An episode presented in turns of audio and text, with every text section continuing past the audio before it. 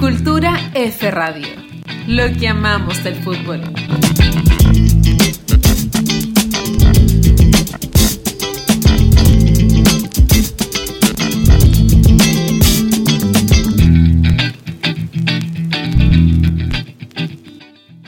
Arranca nuevo episodio de Cultura F Podcast. Septiembre se elevan los volantines, la bandera de la estrella solitaria flamea en estas fiestas patrias. Así que hemos querido dedicar un episodio especial a, a lo mejor que nos ha dado el fútbol chileno, que son historias falopa. Y para eso nos acompaña, por supuesto, Constanza Basolo. ¿Cómo estás? Bien, y tú, Cristian, esperando este capítulo con ansias, en realidad. Hace rato que lo teníamos en carpeta. Sí, por supuesto que y sí. septiembre se presentó como la mejor excusa para realizarlo. Sí, vamos a celebrar las fiestas patrias contando lo más lindo que nos ha dado el fútbol chileno, que son historias, bueno, vamos a explicar lo que es falopa, pero son historias en realidad olvidables, podríamos decir, historias olvidables del fútbol chileno, historias de vergüenza, Historias que quisiéramos olvidar. historias irrecordables. Sí, historias irrecordables. Y pa- bueno, para estas historias irrecordables tenemos un invitado. Así es. Que no sé qué tan invitado es. No hay cómo deshacerse de él. No. Sigue aquí. Sigue aquí desde el capítulo anterior. Aquí. No se quiere ir. Soy como San Paolo y soy un rehén. No me dejan ir. El rehén de Cultura F. Alejandro Remilla, ¿cómo estás? Bienvenido, Rey, ¿cómo estás? Eh, bien, bien. ¿Cómo estás, Cristian? Bien, igual. ¿Cómo estás, Connie? Gracias por la invitación Bien. de nuevo. Echando de menos la mejor época de- para estar en Chile. Sí, linda época también, porque es primavera y Sí. asado, Llega la primavera. vino, Sí. empanadas. Sí, está bueno. Exactamente. Empiezan a florecer Sí, los sí, vinos. Exactamente. Bueno, vamos a explicar. Eso te iba a decir, le hemos denominado historia falopa y cuéntanos por qué, Connie. Vamos a sufructar este concepto de los hermanos argentinos que lo usaban Así bastante, el fútbol falopa. Dice CD. Dice CD, en realidad la falopa, aparte de ser la droga en Argentina, porque no vamos a hablar de droga, bueno, un poco, pero no tanto. eh, aparte de la droga en Argentina, es un adjetivo calificativo de ordinario, de mala calidad, burdo, Eso. es. soez. Vulgar. pul- sí, exactamente. Callampero, no sé. Callampa, bananero, no. todo eso, charcha. Eso, todo todo el adjetivo que ahí. se le hayan ocurrido, eso sí, eso todo se reduce a una sola palabra. Falopa. Falopa. Sí. Cada uno preparó historias eh, faloperas del fútbol Del chileno. fútbol chileno. Tiene para regalar. Ah, Tuvimos que elegir, ah, porque sobre todo yo que tengo un personaje pero eximio, así ya que este podría competir a nivel internacional, con la falopa internacional podría te- terciarse y terciarse bien con, con- con los de afuera, con los argentinos, con los uruguayos, nada que envidiar, nada que envidiar a la falopa del exterior. Así que bueno, queríamos hacer este capítulo también para hablar un poco de la idiosincrasia del fútbol chileno. Eh, consideramos que el fútbol falopa nos representa totalmente, así que Sí. Totalmente. Si, si el falopismo fuera deporte olímpico, tendríamos podio. Podio, por lo menos. sí, sí, sí, sí, varias medallas, varias. Yo te diría que Sí, el mío tiene, tiene sí. para medalla de oro. Sí. sí. Sí, sí. Sí, la verdad que el fútbol chileno, yo creo, a, a lo largo de su larga historia, igual más de 100 años, eh, siempre ha estado ahí como coqueteando con, con la vergüenza, con los escándalos, con la derrota, con el, con el casi, con los triunfos morales, siempre, siempre Claro. ahí. Esto de la falopa no se crean a que es algo nuevo. El- No, el- no. Efectivamente, como dice Cristian, el fútbol falopero chileno ha sido desde su inicio, desde la génesis, desde que la pelota empezó a rodar en este país. ah, viene la falopa incluida. Es una cosa así como de la, de, Sí, de la sí, patria sí. misma. Es parte de, exacto, van al Parte de. escudo. Claro. Del huemul, la falopa. Sí, exactamente. Así que vamos a hablar hoy día de lo peor de lo nuestro. La historia Vamos. del falopa del fútbol chileno y ahí parto yo porque si vamos atrás en el, en el tiempo, Sí. bueno, habíamos dicho que hay varias en realidad, hicimos una selección, yo creo, de, no sé si un ranking, ahí después lo podemos hacer un, que voten por cuál es la más falopa, la más callampa, el adjetivo calificativo que ustedes quieran. Así que vamos con la primera que yo creo que eh, por historia podría calificarse como el primer escándalo vergonzoso de la selección chilena y aquí nos vamos a remontar al año 1957. Chile tenía como desafío el fútbol chileno, la selección adulta, desafío ir al sudamericano de, de Lima. Y Ujú. aquí viene el primer antecedente importante, Chile iba como favorito al título. Es el primer punto. Y bueno, ¿y por qué? Porque Chile en el Sudamericano. Oye, que me da mucha risa. Ya, ya. ya empezamos, ya empezamos. Esta es la típica. Ya. Me suena conocida esa wea. Sí, como que lo escuchaste. Pero para, favoritos por nosotros mismos, obviamente. Pero hay un antecedente, mira, en el sudamericano de Santiago y luego en el de Montevideo, Chile terminó segundo, en el 55 y el 56. Ay, ay, había había antecedentes ya. Ah, ya. Entonces el equipo chileno como que, como que prometía, venía prometiendo y aquí se produce un conflicto grandote porque previo al campeonato, bueno, los, y aquí viene algo que yo creo que es parte de la historia de siempre, eh, los jugadores sabiéndose candidatos comienzan una pugna ahí interna con los dirigentes por los premios. Ah, siempre, Me siempre. parece, me parece conocida. Uh, esta historia ha sido muy repetida. Entonces, claro, los jugadores comienzan a solicitar más ingresos, más premios, porque claro, vamos, vamos de- con la Claro. chapa de candidatos. Y la verdad que meses antes y semanas antes al campeonato se genera una, una pugna, una, una, casi una guerra entre los dirigentes y los jugadores. Eh, que incluso pone en riesgo la ida a la, A ese a nivel. disputar el campeonato. Los, los jugadores estaban. No nos pagan, no- si no nos pagan, no vamos. Exactamente. Bueno, dicen los textos de historia. Bueno, aquí me, una de mis fuentes fue el- los- los- las historias secretas del fútbol chileno de, de Guarelo y de Chomsky. Muy buen libro, se lo recomendamos. Sí, sí, sí, sí. Eh, bueno, hablaban de disputas internas y los jugadores finalmente llegaron a un acuerdo que finalmente, algo así como no me acuerdo del acuerdo, lo queremos seguir mejorando. Bueno, se dice que los jugadores chilenos se fueron con la convicción de hacerle la vida imposible a los dirigentes en Lima. Ya. Eh, era una selección chilena que, se pre- que de alguna forma se estaba como armando para hacer esa selección que fue la del 62, cinco años después, tercera del mundo. Un germen ahí, Y un germen de triunfo. Sí, exactamente. Y bueno, nombres. ¿Se sabe quién era el técnico? Sí, José Salerno. Ya. José Salerno, un argentino, un argentino que había sido exitoso con Green Cross. Aguante, Y que, y que, claro, llega la selección chilena y después de lo que les voy a contar, bueno, es destituido y finalmente llega eh, Riera a poner de, de alguna Claro. forma el orden. Orden en la casa. Exactamente. Y los nombres de los jugadores, más o menos algunos que les pueden sonar, Misael Scuti, que luego jugó en el 62, Capoli Campeña, Jaime Ramírez, Andrés Prieto, eh, Jorge Robreo, Leonel Sánchez, un joven Leonel Sánchez, siendo parte de esa, de esa selección. Bueno, ¿Cuá cuá- cuá fue? ¿Cuá cuál pasaban? no, no estuvo en ese equipo Ufa. del 57. Y bueno, nos vamos a, a Lima. Chile en el debut cae 4-2 derrotas, pierde con Perú 1-0, empata con Ecuador. Ay, Único triunfo. Por los premios, pues. Sí, Porque no les dieron los Eso, premios. eso pasa cuando no les pagan a los jugadores, po, ¿ah? Porque 100 millones de pesos es poco, po. O sea, si a mí no me pagan 100 millones de pesos, yo ni cagando goles. Único triunfo con Colombia, un 3 a 2. Y cierran, y cierran la, la campaña, una derrota con Argentina 6 a 2. Concha tu madre. Pues, Faltaba otro avión para los goles. Desastre en este equipo que era candidato al título, ojo. Oye, Eso es una mierda, weón. termina penúltimo y al, al- al magro resultado. Para, para, equipo- ¿quién salió último? Eh, Colombia, Colombia. Ya, ya, ya. claro. Por lo menos. Por lo menos no perdimos con los más malos, po. Sí, por lo menos. Sí, recordemos que era un sudamericano que no estaba en las 10 selecciones que hoy día conocemos que siempre participan, sino que no estaba ni, ni Bolivia en ese, en ese entonces participando, ni, Ah, claro, ni. Venezuela. Bueno, se termina penúltimo y la prensa destapa el escándalo y se comienza a conocer algunos hechos que ocurrieron durante el transcurso del campeonato y que podrían explicar por qué el equipo le fue tan mal. Y yo podría decir que en realidad las historias que vas a contar tú, Connie, después, o, Ya. o, o Alejandro, la verdad que tienen un peso histórico mayor y vamos a calificar esto como un escandalillo, como travesuras. ¿Ya? Una disputa, una disputa entre, entre dirigentes y jugadores, exactamente. Ah. Inocente, de Blanca Paloma. Y tenemos algunas travesuras como, que ocurrió varias veces el equipo chileno, hacía travesuras tales como no esperar al conductor del bus que estaba encargado de, de moverlos por Lima. Los jugadores hacían, hacían contacto con unas triquiñuelas que hacían ellos ahí con los cables, qué sé yo, hacían partir el bus y Se, tomaban el bus. se tomaban el bus Se tomaban el bus. hasta, eh, hasta- manejaban por la ciudad, se les acaba la Oh, no. benzina, dejan botado el bus, se vuelven todos en No taxi. Pare, ¿quién paga el taxi? No, no- no sé, no sé.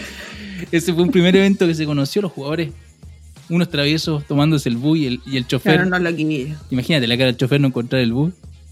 No, pobrecito. Otro evento, todos, todos los huéspedes del hotel donde estaba Chile, ojo, dicho sea de paso que Chile compartía hotel con Argentina, había buena onda entre los dos planteles, todos los eh, huéspedes del hotel reclamando Ya. por ruidos extraños eh, de gallos durante la noche. Y resulta ser que el jugador de, jugador de Católica, Andrés Prieto, y Enrique sí, eh, Enrico Marcibori, un argentino, se ponían de acuerdo para hacer gritos de gallo de, de pieza a pieza, de habitación a habitación, durante toda la noche. O sea, unos, unos chiquillos traviesos. Oye, no puede. Exactamente. Otro hecho. No, eh, no se nada. subían todos juntos al ascensor. No respetaban el número de, Oye, pero se puede abrir el ascensor, son huevos. Desde un tercer piso cayó el ascensor al subterráneo. Varios jugadores, entre ellos Jorge Robreo, por ejemplo, al- algunos argentinos también tuvieron que ser rescatados después de horas de, de estar dentro escondidos. Para y No, terminaron no. lesionados, ¿no? Porque igual, igual tres pisos un ascensor. No, por suerte no. Ah, o sea, sacaron barata Así lo es. bueno. Y bueno, hasta ahí, puras travesuras. Pero por ejemplo, Misael Scuti, arquero de, de Chile, llegaba todas las noches alcoholizado, borracho, al hotel. Y siempre era ocultado. como 15 goles. Era siempre era ocultado, era de alguna forma protegido por sus compañeros. De hecho, los dirigentes Oye, siempre decían, oye, Scuti, ¿dónde está Scuti? No, Scuti está en el baño, Scuti está hablando por teléfono, está- se fue a dormir una siesta, Ya viene. ya No, viene. Y Scuti estaba, Tranquilo, profe. Scuti estaba Con la fiaca. viviendo la, la bohemia limeña. Pasándolo mal. Así es. Oye, qué terrible. Eh, otro dato, en el, en el debut de Chile, bueno, perdieron con Brasil 4-2. eh, Ramiro Cortés, un chileno, se lesiona, le tienen que enyesar el tobillo. Y bueno, la indicación era descanso total en el hotel. ¿eh? Y los dirigentes un día lo encuentran en la noche limeña con yeso. en un local nocturno de, Oye, pero los weones se fueron a puro huevear. se fueron a puro huellar, exactamente. De hecho, los dirigentes al encontrar a Cortés enyesado en un local nocturno, Con razón no les querían pagar nada. Se merecen. Ni un premio se merecen. eh, los dirigentes toman la decisión de enviar a Cortés de vuelta a Chile. O sea, no puede ser que un jugador está lesionado, carreteando y el, el plantel completo eh, decide no seguir jugando el campeonato si envían a Cortés de vuelta a Santiago. Bueno, hay que dársela eran bastante Huelga. unidos. Sí, exactamente. Se las voy a dar. Ya. Sí. Otro dato, Leonel Sánchez, un joven Leonel Sánchez era el encargado de ir a comprar eh, alcohol para traerlo a las habitaciones mientras jugaban a las cartas. Los dirigentes sorprendieron ahí al pobre Leonel encargado Pobre de introducir Leonel. las cervezas. El goma. El goma de los otros desordenados. Sí. El mismo enyesado del que hablábamos, Cortés, Ramiro Cortés, eh, tenía, bueno, tenía buenas amistades ahí en Lima. Y aquí, como estaba la pugna entre dirigentes y jugadores, los dirigentes no querían pasar entradas a los jugadores que normalmente regalaban a los hinchas o amigos. Ujú. Eh, Cortés, al recibir la negativa de los dirigentes de poder invitar a sus amigos a los partidos, eh, les entrega ropa de la selección a sus amigos, No, para que puedan pasar. los mete al bus y entran como jugadoras de la selección al estadio. Y Oye, el- pero el entrenador empezaba a venir con un paquete de No, cabritas, nada. Dicen que José Salerno era un muy buen hombre, pero ten- le faltaba carácter. ¿Quién era el que hacía el equipo ahí? Porque Sí, está claro que había alguien que decidía quién jugaba y quién no. Y el último gran episodio fue que Cubillos, el seleccionado chileno, eh, le sacó, le extrajo dinero al tesorero de la, de la delegación. Para seguir tomando. Y el tesorero del equipo chileno eh, hizo una denuncia formal en la justicia limeña por el robo. Oye, yo no sé cómo no perdimos Bueno. por más. ¿Cómo no nos Oye. metieron más goles? Oye, ¿cuánto tienen que haber chupado los colombianos para perder con Chile? Exactamente. ¿En qué estado está esa selección colombiana? Dios. Bueno, esa fue la historia chilena. De vuelta a Santiago, penúltimo en la tabla. Por lo menos los jugadores lograron su objetivo, que era hacer la vida imposible a los dirigentes, Claro. pero en Santiago, una vez destapado el escándalo y de vuelta eh, a Chile, los dirigentes hicieron la vuelta de mano y la Asociación Central de, Fut- de Fútbol presentó sanciones drásticas contra 22 jugadores del plantel. Por ejemplo, Scuti, Cubillos y Ramiro Cortés expulsados a pe- perpetuidad por la, al- a la selección. Mínimo. Se salvó Y, bueno, Leonel, otros ah, se salvó. con 18 meses. Se salvó, sí. Bueno, Leonel Sánchez estaba entre los, entre los castigados, pero tuvo cuatro meses castigado. Eh, habían otros con seis meses, otros con un año y otros menos con dos meses, pero todos los integrantes del plantel fueron eh, sancionados eh, por los dirigentes. primer gran escándalo de la selección chilena en su en el sudamericano gran Candidato candidato. al título. Un castigo fuerte, ¿eh? Scuti es uno de los históricos en, esa- en esos años. Sí, bueno, Scuti eh, fue de por vía su sanción, pero obviamente luego por rendimiento. Ah, hubo perdonazo. Ya venimos desde- ah. hubo perdonazo porque Scuti, Scuti al poco tiempo ya era parte nuevo de la, de la- ¿Cuánto se de las. Hoy no tengo ese dato, pero sí, oye, sabemos que cinco años después jugó el, el Mundial, digamos. Así Ah, ya. que Claro. Ya. no sé Tiene- cuánto tiempo estuvo sin, sin jugar por la roja. ¿Cuánto duró el.? Hubo conferencia de prensa con lágrimas, ¿no? No, no, no, por lo menos no está documentado ahí la... Se Así salvaron. que ese fue el, el primer, por, de- Oye, por no, decir así, son- el primer escándalo que vamos a decir. Uno ordinario, uno ordinario. Uno legendario. ¿Qué, qué queréis que te diga? Sí. O sea, con esto antecedente no me sorprende nada lo que pasa después. Aquí está el germen de la indisciplina. Claro. Ahí está, ahí está la historia del ¿Y 57. cuál es la otra? Vamos a la siguiente. Esa yo creo que la que les acabo de contar es un- una historia pequeña, una travesura, porque vamos, vamos a una historia de verdad. Esta, esta, esta es falopa, Eh. falopa ya que puede competir afuera. Esta es, es- esta es del falobismo mágico, esta es... Esta es de falopa grondona. eh, De ese, de Sí. nivel de. Sí, sí, est- esta yo creo que se la copiamos a los mejores... ¿De A los que nos enseñaron, falopa, los De allá donde lo argentinos. Sí, sí, aquí ahora me voy a ir a una historia que ocurrió el 79, 1979, y de hecho el lugar de los hechos, muy cerquita donde estás tú, Alejandro, en Montevideo. ¿A cuánto estás de Paysandú? Y en kilómetros no sé, pero en, en- en horas, en horas de viaje son como cuatro horas. O tres horas y algo. Cuatro horas. Eh, Deben ser unos 300, 400 kilómetros. Sí, por ahí. Sí. Yo sé solo que Paysandú es una ciudad ahí como fronteriza Con, Brasil, si no me equivoco, con Argentina. con Argentina. Sí. Bueno, allá volamos para contar la historia del, del 79. La, la historia dice así: Chile se preparaba para jugar el Campeonato Sudamericano Sub-20 del 79, que era clasificatorio para los Panamericanos y la Copa del Mundo. Y bueno, sabíamos el interés que tenía el régimen militar por los triunfos deportivos futboleros, Por supuesto. Porque obviamente eran un distractor importante y necesitaban éxitos futboleros fu- para, para mantener la atención ahí de la gente. Para meterle cuchufleta a la gente después con temas políticos y que, que pasarán. Exactamente. Así que, bueno, recordar de que muchas instituciones en esa época estaban intervenidas por, por el régimen militar y la Asociación Central de Fútbol era que no. ¿Será que no? Y el, la Asociación Central de Fútbol estaba dirigida por un general de carabineros llamado Eduardo Gordon Cañas. Ya. Y por favor, escuchen esto. ¿Qué, su- qué sujeto más nefasto? Nefasto, pero por favor escuchen esto, porque Eduardo Gordon Cañas era hijo de Eduardo Gordon Benavides, implicado en la matanza del seguro obrero en el 38. Ya. hermano de Sergio Gordon Cañas, procesado por estafa el 2014, como presidente de la Caja de Empleados Públicos. Ya. Este señor además era padre de Eduardo Gordon Valcárcer, general de carabineros que fue procesado por malversación de fondos en el gobierno de Bachelet hace poco. La familia Y además, no, una familia falopa. en- Y además este tipo que estuvo a cargo de la, de la Asociación de Fútbol, eh, primo hermano con Humberto Gordon, general director de la CNI por, por seis años. No, nefasta, en donde el se lo militar. O sea, una familia, una Para familia el olvido. Para el olvido de Chile. para el olvido. Bueno, este tipo dirigía la selección chilena y, perdón, dirigía, dirigía la Asociación Central de Fútbol y Chile se, prepara- se preparaba para el Sudamericano Sub-20 que se iba a disputar ahí cerca de donde está Alejandro, en Paysandú, en, en Uruguay. Y se le metió en la cabeza al Gordon, Eduardo Gordon, que Chile tenía que ir a ganar sí o sí. Ya tenían instrucciones desde los altos mandos de que sí, ya habían instrucciones que el fútbol chileno la tenía que ir bien.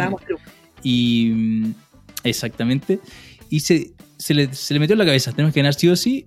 Sabíamos que era un sudamericano sub-20, la edad reglamentaria preparatoria para el mundial era de 19 años con 6 meses. Ujú.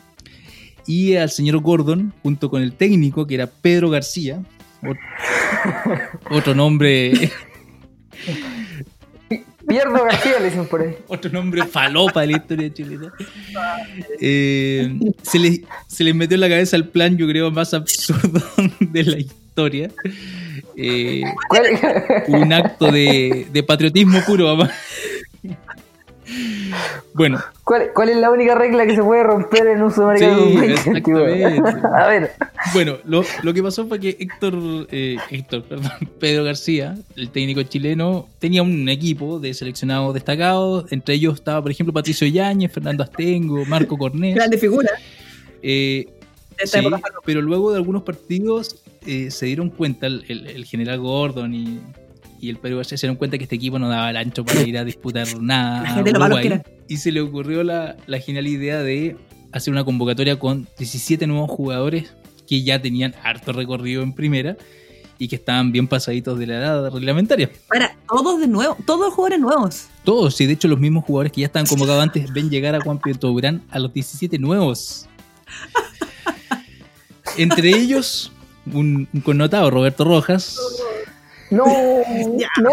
¿qué, te- qué tenía el cóndor? Como 30. el cóndor aquí tenía ve- 20.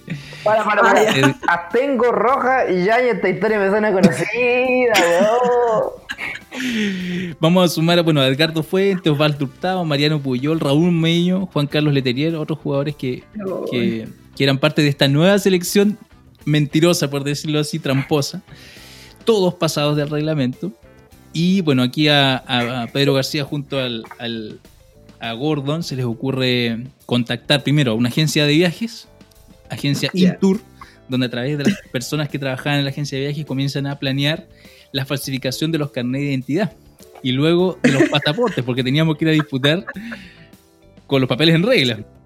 Claro. Se suma a la operación dos funcionarios de, de registro civil, Porque por supuesto había que alterar también el acto de nacimiento. exactamente. Ojo, aquí era tanta la estupidez que habían tres jugadores, Fuentes, Ormeños y Puyol, que incluso habían jugado ya el sudamericano anterior. O sea, estos tipos no pensaban, no pensaban nada. Ay, lo bueno. Para, y los jugadores no dijeron así como. Bueno, No sé, ninguno se opuso, ninguno dijo como, oye, yo tengo más de 20, como.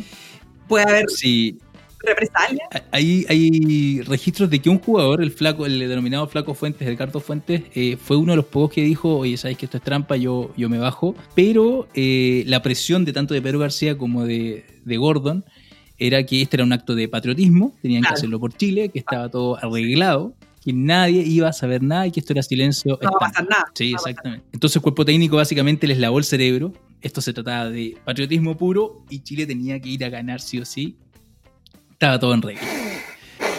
Así que en este contexto de silencio cómplice se, se fue el equipo. Voló con pasaporte adulterado, con carnet de identidad adulterado. Ojo que hay, como la edad, eh, la mayoría de edad era- en esa época era 21 años. Además, tuvieron que eh, falsificar las autorizaciones de sus padres, Claro, dejándolo salir de Chile. los permisos, exactamente. Oye, pero ya. No puedo creer. Bueno, llega el equipo, con este equipo sí ganamos, sí o, sí o no, o sea, No tenemos todo en regla, los papeles. Debut con Paraguay, derrota Todo 6, sobrado. 6 a 0 derrota en el debut. Y aquí ocurre un, un- un- un hecho que yo creo que aquí ya es el cararrajismo ya total. Eh, frente a la derrota, tanto Pedro García como los jugadores chilenos salen ante la prensa diciendo que la derrota fue porque los paraguayos todavía han adulterado las edades. Ah, no, no podía, no podía. Cararrajismo total, falopismo puro. Duro. como- o sea, si vaya a mentir, miente hasta el final nomás. Si te pillan con el pasaporte alterado, no, yo jamás lo vi. Exactamente. Me acabo de enterar de esto. Oh. El- Y ocurre que, bueno, a, a partir de estas declaraciones fuertes de los chilenos, la Comedor comienza una investigación. Y más por culpa nuestra. No- Nos acusamos No solo de la weá, ni no mentir. ni siquiera mentir, weón. Es que, oye, ya eso. Que la paloma le salga mal, ella es el colmo de la paloma. pues. Y lo que ocurre acá es que, bueno, en Chile se destapa la olla porque el presidente de Colo Colo, Luis Alberto Simián, reconoce ante la prensa, porque ya algo se rumoreaba, frente a la prensa eh, reconoce que uno de sus jugadores ormeños que estaba en Uruguay disputando el campeonato, sí, dice, tenía más edad de la que correspondía y ahí se destapa la olla. El campeonato se sigue jugando. ¿Sigue jugando? Ah, ya, ya. Sí, el campeonato se sigue jugando. Chile logra incluso un par de, un par de triunfos. eh, por mientras el Gordon de la Asociación Central seguía diciendo ante la prensa que esto eran exageraciones, que son voladores de luces, que lo único que quieren es damnificar al equipo. Pedro Claro. García haciéndose el desentendido al técnico. Tachable, ¿cómo pueden pensar eso de nosotros? Exactamente. Y ante todo este, este, rum- este rumor, el director del registro civil de la época inicia un sumario, una investigación. y en pocos días da con los cómplices, funcionarios de la comuna de San Miguel, exactamente, y se inicia un proceso judicial por eh, falsificación de instrumento público, mientras el campeonato se seguía jugando. Bueno, Chile finalmente logra el quinto lugar, lo que le clasificaba a los Juegos Panamericanos. ¿Y cuántos quedan afuera? ¿Tres? ¿Dos? De 10 quedan 5 último. fuera. Quedan cinco fuera. Ah, ya. Chile No. logra ahí, ahí un, un- un- un quinto lugar en disputa con Perú, logra el quinto lugar, ya por lo menos estamos los, los lugar, panamericanos. Ni siquiera ganamos, fuimos con el equipo trucho, ni siquiera ganamos. Ni primero. Sí, totalmente. Nada, po. Eh, porque los primeros tres iban a, la Copa del Mundo, que en ese tiempo fue Argentina, Brasil y. Paraguay. No, no, no, no. Bueno, el campeonato finalizaba en Paysandú, en Chile estaba el revuelo, eh, la No justicia había dado orden de aprehensión contra los eh, jugadores, dirigentes y cuerpo técnico. Lo, lo mandaron al. Sename, El equipo, el equipo vuela de vuelta. Se dice que en el avión ya los jugadores ya sabían cómo se venía la mano. Una vez llegando a Chile, uno de los técnicos de los más inteligentes dice, bueno, vamos a tirar por el baño del avión todos los pasaportes, todos los papeles que no... que no- Quemándolo hacia adentro del avión. De hecho, la- la- lo anecdótico es que, claro, al no tener papeles, ¿cómo ingresaban al país? No podían ingresar al país porque los papeles volaban por los aires, luego de ser tirados Espérate. por... ¿Y en verdad los tiraron? Sí, bueno, eso no- ese dato no está comprobado al 100, pero se dice, hay, un- hay una entrevista de este libro que yo les decía, Historia Secreta, donde un dirigente menciona que, que si alguien los tiró por el baño del avión. Todos los papeles. Bueno, los chilenos llegan, y aquí hay un relato muy jocoso porque dicen que eh, los hacen pasar a un salón VIP en el aeropuerto, y algunos jugadores creen que es una especie de bienvenida por la clasificación a los Panamericanos. Para completarlo. Ingresa carabineros y se van, bueno, los ge- gendarmería y se van detenidos a la penitenciaría. Sí. Bueno, en todo este contexto, Gordon, el, el presidente de la Asociación Central, se desmarca totalmente, que él no sabía nada. Y luego de dos semanas de proceso más o menos se les negó la, la salida bajo fianza, luego se les autoriza, luego dos semanas de, de presidio los jugadores son liberados y muchos de ellos salen diciendo que este es el pago de Chile, fuimos a conseguir una clasificación y nos pagan con esto. Somos víctimas, güey. La chucha, güey. Víctimas. Estamos de rehenes. Sí. De hecho, bueno, aquí hay un, un ser ilustre, Roberto Roja, el arquero, mencionó en una entrevista luego que todos sabíamos todo, pero no nos parecía tan grave, eran No era nada. las declaraciones de... Y eh, finalizamos más o menos este proceso, que finalmente al fi- más de dos semanas de cárcel no na- nadie pagó, eh, solo el, el director técnico Pedro García estuvo cerca de cuatro semanas, luego fue declarado, después de cuatro años del proceso de investigación, fue declarado culpable y no, no al final no tuvo presidio eh, ¿Y Gordon la eh, sacó a pelar? como tal. Ah, bueno, y el caso Gordon. Gordon, un protegido, la verdad, del régimen militar, a los pocos meses es enviado como eh, embajador de Chile en Nicaragua Claro. Cállate. para obviamente salvarlo, protegerlo. Sacártelo encima en realidad, mandarlo a Ni Nicaragua. No, no. Pesa menos que un poquito Sí. Oye, pero a mí me sorprende que hayan hecho un proceso legal atrás de esto. No, no. De hecho, finalmente, después de todo esto, los jugadores, aparte del mal rato y pasar un par de semanas en la cárcel, el, el técnico también, eh, los únicos que salieron eh, afectados fueron los, los funcionarios de registro civil que perdieron su trabajo. Porque no Eh, son futbolistas. Exactamente. Y de hecho, el técnico Pedro García hace una conferencia de prensa, finalizado todo este proceso, y dice, abro comillas, ¿acaso en Argentina y Uruguay la adulteración de edades no es una cosa común y corriente?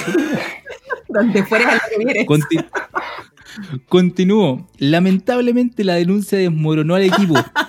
Y cuando, y cuando ya habíamos encontrado la senda, ahora resulta que perdimos nuestro quinto lugar y no podremos jugar los Juegos Panamericanos. O sea, la, Cierro comillas. la culpa es de ustedes, güey. Claro. Me desmoralizaron a los terrible, cabros. Íbamos a ganar. Qué terrible.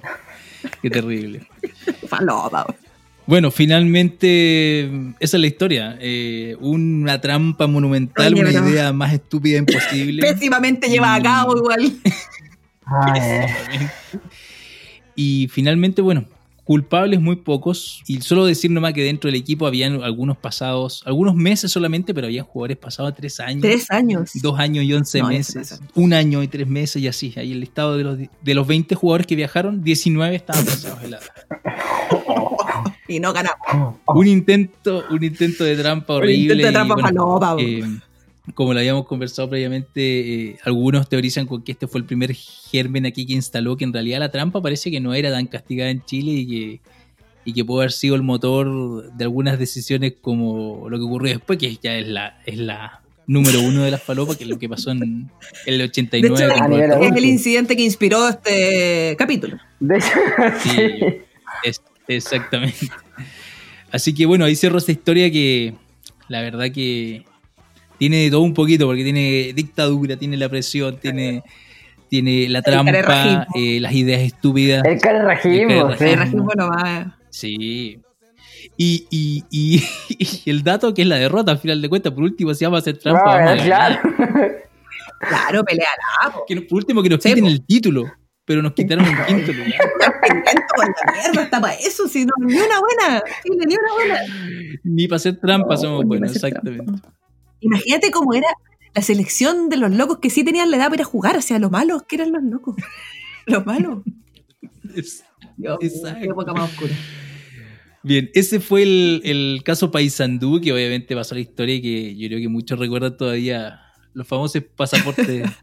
bueno, y un gobierno, un gobierno militar que estaba acostumbrado a la falsificación Sí, de pasaportes. hubo una elección donde votaron hasta los muertos. Por otra así que historia. Por ot- Sí. Bastante que rajan hacerle sumario a los hueones.